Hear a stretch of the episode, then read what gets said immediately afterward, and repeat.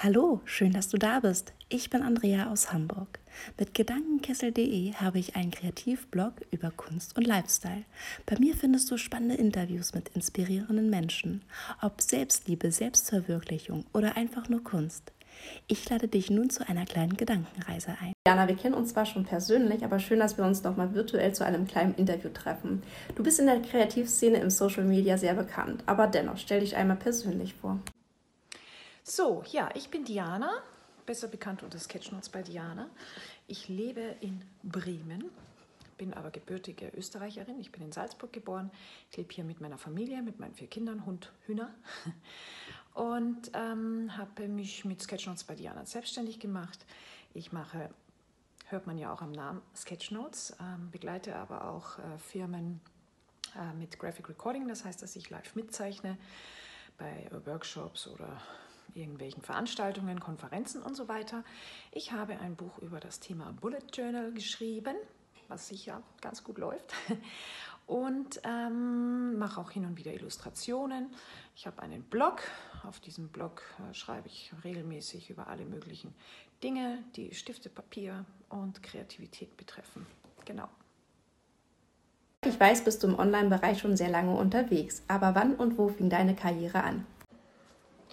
Ja, ich wurde mit Sketchnotes infiziert 2014 im November und ähm, da ich im Social-Media-Bereich tätig war, habe ich das ähm, hochgeladen und habe eben gemerkt, es ist wirklich ein sehr großes Feedback und ähm, habe dann schon im Juni 2015 meinen äh, ersten offiziellen Auftrag gehabt, habe da einen, Firmen, einen etwas komplizierten Firmenprozess ähm, abgebildet habe dann meine Website gestartet, meinen Blog gestartet, habe dann angefangen, Sketchnotes-Workshops äh, zu geben und ähm, ja, und jetzt habe ich ein neues Büro bezogen und ähm, ja, so geht das alles seinen Gang.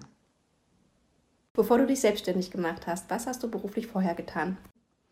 Ja, ich bin ursprünglich, komme ich aus der Tourismusbranche, wie das ja sehr häufig ist in Österreich. Ich bin von Österreich dann nach Frankreich gegangen und von dort dann direkt in Bremen gelandet. Da war ich Anfang 20, habe dann sehr lange für eine ähm, englische Fluggesellschaft gearbeitet, in so einem Vielfliegerprogramm, äh, da die Sprachen Deutsch, Englisch, Französisch gebraucht wurden. Und ähm, bin dann übergewechselt in einen Wein- und Spirituosenimport. Das passte ganz gut, finde ich, auf Tourismus und Gastronomie. Und ähm, habe aber dann studiert, meinen Mann kennengelernt, die ersten beiden Kinder während des Studiums bekommen bin dann wieder zurück und habe mich dort um die ganzen Social-Media-Aktivitäten gekümmert. Genau, das war davor. Was braucht es eigentlich aus deiner Sicht, um in die Selbstständigkeit zu gehen? Ja, ich sag mal, sich selbstständig machen, das ähm, erfordert natürlich sehr viel Mut und aber auch ein Backup. Ne? Das habe ich durch meine Familie und so weiter. Und ich habe das ehrlich gesagt auch alles gar nicht geplant. Ja, ähm, mir war das auch gar nicht klar, dass das irgendwie so in die Höhe schießt und so weiter. Aber ich kann mich überhaupt nicht beschweren. Das läuft alles wirklich wunderbar und ähm, geht immer weiter. Und ich glaube, es erfordert sehr viel Mut, aber es erfordert auch extrem viel Disziplin, denn es ist eben kein 9-to-5-Job. Ähm, man muss schon echt aufpassen, dass man äh, sich auch nicht überarbeitet. Äh, man muss irgendwie aufpassen, dass man das alles in die Familie integriert bekommt und gleichzeitig das auch finanziell in die Reihe bekommt. Aber ich würde mal sagen, die wichtigsten Dinge sind Mut und Leidenschaft für das, was man tut. Hey, das reimt sich sogar. Für mich bist du ein absoluter Trendsetter, ob Bullet Journal, Sketchnotes oder seit neuestem Draw Your Day. Woher nimmst du eigentlich deine Inspiration? Ja, die Inspiration, die nehme ich wie ihr alle wahrscheinlich auch ähm, aus den sozialen Medien. Ähm, das Ding ist halt so, ja, früher, früher war es halt so, da ist man irgendwo in seinem Kämmerlein gesessen und hat irgendwas gezeichnet und wem soll man das zeigen? Ja, der Mama, dem Bruder, keine Ahnung, den Freunden und so weiter. Und das ist natürlich heute ein riesengroßer Vorteil. Ähm, wir können gucken, was die anderen machen, äh, wir können uns inspirieren lassen und so weiter. Und das ist eben auch der große Vorteil ähm, für Menschen, dass sie sich ich sag mal, über die ganze Welt vernetzen. Ja? Also bei Sketchnotes zum Beispiel gibt es weltweit ganz tolle Sketchnoter. Wir kennen uns alle, wir vernetzen uns hauptsächlich mit den internationalen zum Beispiel über Twitter. Und ähm, und das ist natürlich wirklich super praktisch, weil während man früher eben, wie gesagt, in seinem stillen Kämmerlein sitzt und einen kleinen Radius hat, hat man heute natürlich einen völlig anderen Radius, kann sich durch Social Media, durch Hashtags und so weiter miteinander verbinden, miteinander vernetzen, eine Community aufbauen und sich gegenseitig inspirieren. Und da haben wir schon echt einen großen Vorteil. Ich meine, auch wenn viele sagen, okay, und Social Media ist nicht social, ich finde, es ist sehr social. Ne, Andrea, sonst hätten wir uns auch nicht kennengelernt. Also ähm, genau, und so kann man eben wunderbar sich inspirieren lassen und eben schauen, äh, wie andere das machen, sich gegenseitig bestärken, sich gegenseitig ähm, durch Challenges und so weiter auch ähm, motivieren und äh, von dem her ist das schon echt saupraktisch. Draw Your Day. Du hast den Trend aus den USA bei uns ausgelöst. Was verbindest du mit Draw Your Day? Ja, dieses Draw Your Day ist echt ein super Thema. Ähm, das ist natürlich ähm, gerade am Anfang vielleicht auch für Ungeübte, ich sag mal, so ein bisschen schwieriger. Ähm, aber je mehr man übt, sage ich mal, äh, desto besser werden die Ergebnisse.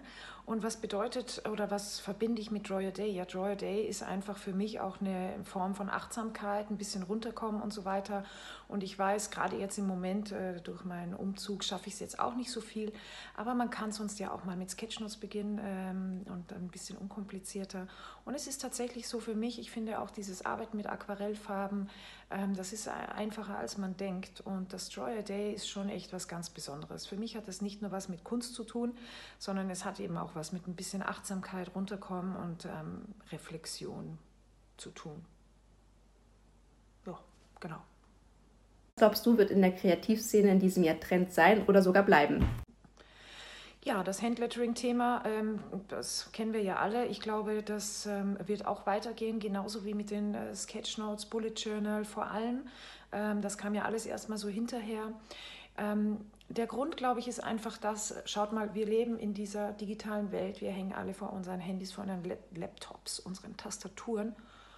Und die Leute haben einfach, ich sage mal wieder so ein bisschen Lust, back to basics, back to the roots vielmehr. Denn äh, die Leute wollen wieder Papier anfassen, sie wollen wieder einen Stift in der Hand haben. Ich vergleiche das immer so ein bisschen mit dem Food-Trend. Ja? Die Leute wollen eben auch kein Industriefood mehr haben, die Leute wollen gerne... Ähm, die wollen wieder wissen, wo kommen die Äpfel her, wo kommen die Eier her, wo kommt das Fleisch her. Sie wollen die Dinge anfassen. Und ähnlich sehe ich das eben auch mit äh, diesem großen Trend da in der Kreativszene. Die Leute wollen wieder Papier anfassen, sie wollen nicht immer nur Tastaturen benutzen, sie wollen einfach wieder schreiben und einfach wieder so ein Gefühl ähm, für das Ganze reinbekommen. Und äh, deswegen denke ich, wird das auf jeden Fall so, noch so weitergehen. Und äh, was ich eben vorhin schon gesagt habe, durch diese ganze Social Media kann so ein Hype eben auch viel besser weiterleben, weil sich die Leute weiter inspirieren, weiter motivieren. Und äh, insofern würde ich sagen, bleibt das erstmal so. Welchen speziellen Tipp hast du für Zeichenanfänger? Es gibt nur einen Tipp für Zeichenanfänger und das ist üben, üben, üben. Und vielleicht sollte man sich auch am Anfang nicht das teuerste Notizbuch anschaffen, ja, damit man nicht Angst hat, die Seiten zu versauen und so weiter. Man kann eine Kaffeetasse nehmen und sie einfach mal jeden Morgen wieder zeichnen, vielleicht die Lieblingstasse, in verschiedenen Perspektiven. Und, ähm, und, und so kann man einfach üben. Ohne Üben geht es nicht. Na? Ne? Und es gibt auch Fails und es gibt auch Sachen, die nicht so toll sind, aber das macht überhaupt nichts.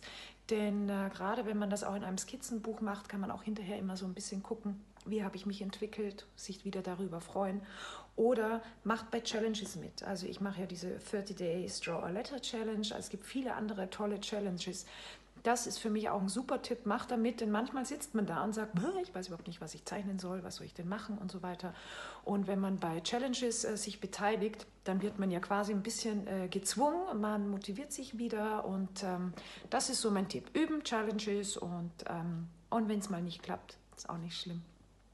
Folgende Frage interessiert mich wahnsinnig. Also, wie schaffst du es, neben Mann, Kindern, Hühnern, Hund, dich auf dein Business zu konzentrieren? Ja, das ist jetzt natürlich nicht immer so einfach, äh, sich ähm, dauernd auf das Business zu konzentrieren, aber mein Business ist meine Leidenschaft, ja. Und ähm, ich wusste auch nicht, dass sich das so entwickelt. Ich bin natürlich wahnsinnig froh.